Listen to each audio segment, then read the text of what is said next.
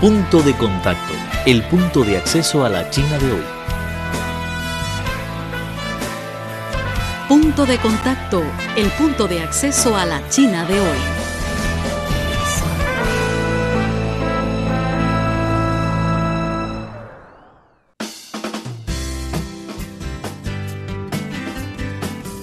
Hola, ¿qué tal amigos? Bienvenidos a nuestro programa Punto de Contacto, el punto de acceso a la China de hoy. Soy Vivian Li, gracias por sintonizarnos. En esta emisión, continuando con el tema sobre el viaje en China de los jóvenes políticos de América Latina. La protagonista del programa es una joven mexicana, Jenny, le lleva a conocer el sueño chino. El punto de acceso a la China de hoy. Conoce las tendencias sociales, analizadas desde una óptica plural tanto de chinos como de extranjeros.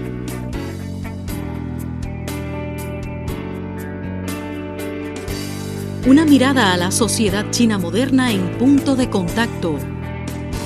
Un encuentro maravilloso con el gigante asiático.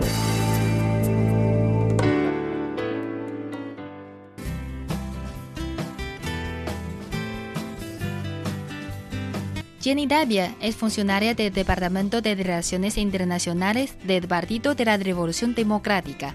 En junio de este año vino a China con otros 19 jóvenes de 7 países de América Latina para participar en el Seminario de los Políticos Jóvenes, que fue organizado por el Departamento Internacional del Comité Central del Partido Comunista y el Comité Central de la Liga de la Juventud Comunista para que puedan conocer la reforma profunda de China desde la tercera sesión plenaria del 18 Congreso del Comité Central del Partido Comunista de China y comprender el sueño chino.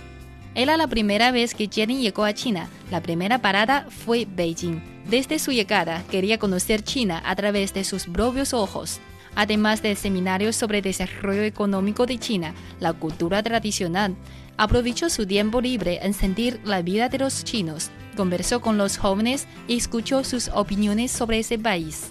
Y yo me quedé sorprendida porque los jóvenes me platicaban sobre el orgullo que sienten de pertenecer a este país que superó en tan poco tiempo situaciones de pobreza eh, que vivieron sus abuelos o sus papás y que ahora tienen ellos la oportunidad de ir a una universidad de estudiar, de prepararse, de tener mejores condiciones de vida, tener mayor desarrollo.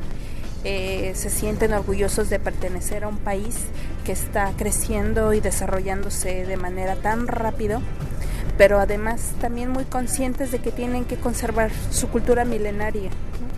Eso a mí me ha parecido lo más valioso que he conocido, que se puede generar un desarrollo tan fuerte conservando las raíces, no, no soltando y sentirse muy orgulloso de la ópera de Beijing, de la comida, de la música, de la arquitectura, de todos esos pilares que construyeron a la, China de hace miles de años, todavía sentirla viva hoy día. Eso me ha parecido impresionante y ha sido un sueño.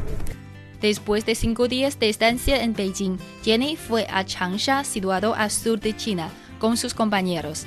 Visitó la casa de Mao Zedong con sus amigos.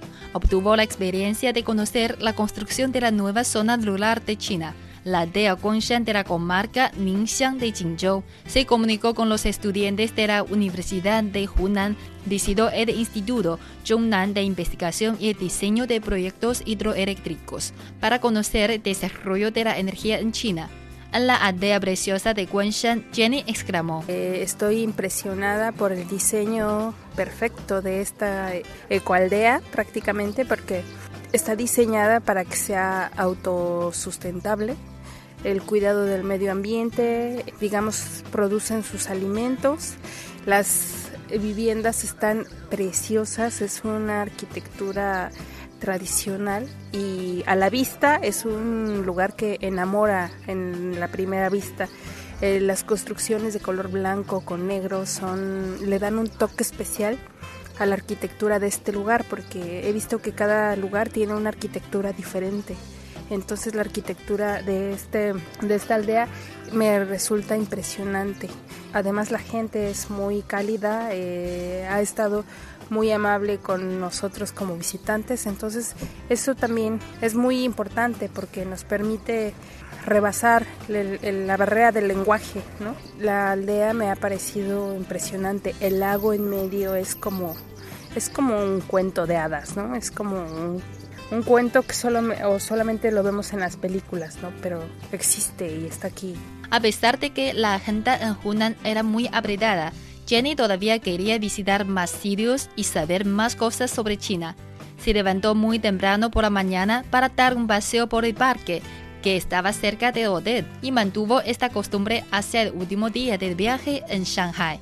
Aunque solo tenía un día para conocer Shanghai, también se levantó temprano para sentir de cerca el centro económico y comercial de China. Por lo poquito que llevo de Shanghai es impresionante.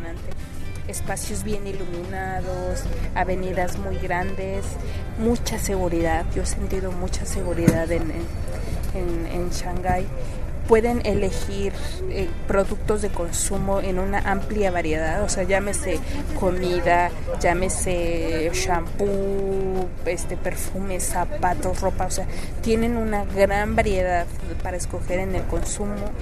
Este, el transporte me ha parecido de primer mundo.